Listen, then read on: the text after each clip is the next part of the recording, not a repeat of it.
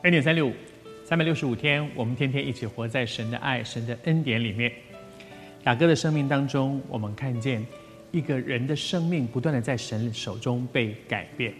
雅各被改变，以扫也被改变，也提醒我们不要给别人贴标签。他他就是这样，他就是这样。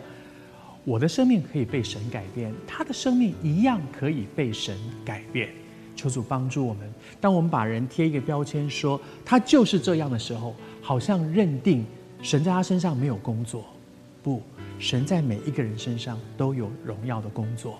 求主恩待我们，恩待我们在神的恩面前，好像以扫跟雅各两个人在不同的地方经历不同的事情，生命都在被神改变。而经历一个生命的改变的过程里面，有一件很重要的事情。就是当人看到自己，我也有很多的我的问题，我的生命不断的被神调整的时候，对别人就会有一个宽容。你知道，当人老是看到的都是别人的错，而我都没有错的时候，我放不过别人。可是如果我发现，其实我也有我的毛病的时候，我就比较容易放过别人。雅各送了好多的礼物给他的哥哥，一方面当然是因为他自觉亏欠。他觉得我对不起我哥哥，我做了让我哥哥很受伤、很生气、很愤怒，我夺了应该原本属于他的东西，所以他送很多礼物给哥哥。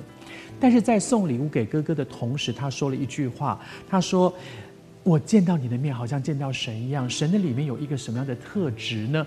他说：“你容纳了我，你容纳了我，也就是。”你包容接纳像我这样一个很糟糕的弟弟，当年做了那么对不起你的事，而你没有跟我计较，你包容我。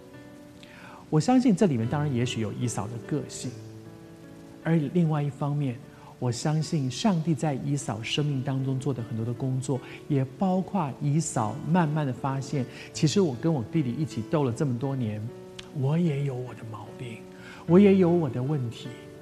如果姨嫂一直觉得我很完美，都是她的错，恐怕很难放过别人。求主帮助我们。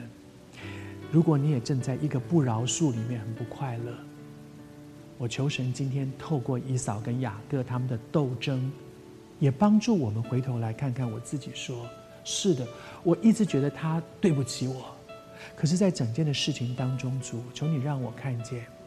有没有一些是我自己也需要被调整，或者在这件事上全然是他不对我对，可是，在对别人的事上，我也有做错的事的时候啊，我也希望我做错的时候，那个人能够放过我。那么他做错事的时候，我愿不愿意放过他呢？求主帮助我们，宽容，在爱里面，你会经验宽容。同样一件事情，如果是别人做错了，我会很生气；而如果是我发现啊，是我儿子，我非常爱我的儿子，恐怕就会觉得啊，好了好了好了，算了。在爱里面，人会有更多的宽容，因为爱是凡事包容。什么样的爱呢？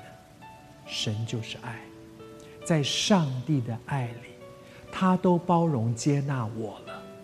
我也学习用上帝的爱去包容、接纳周围那些对不起你、对不起我的人。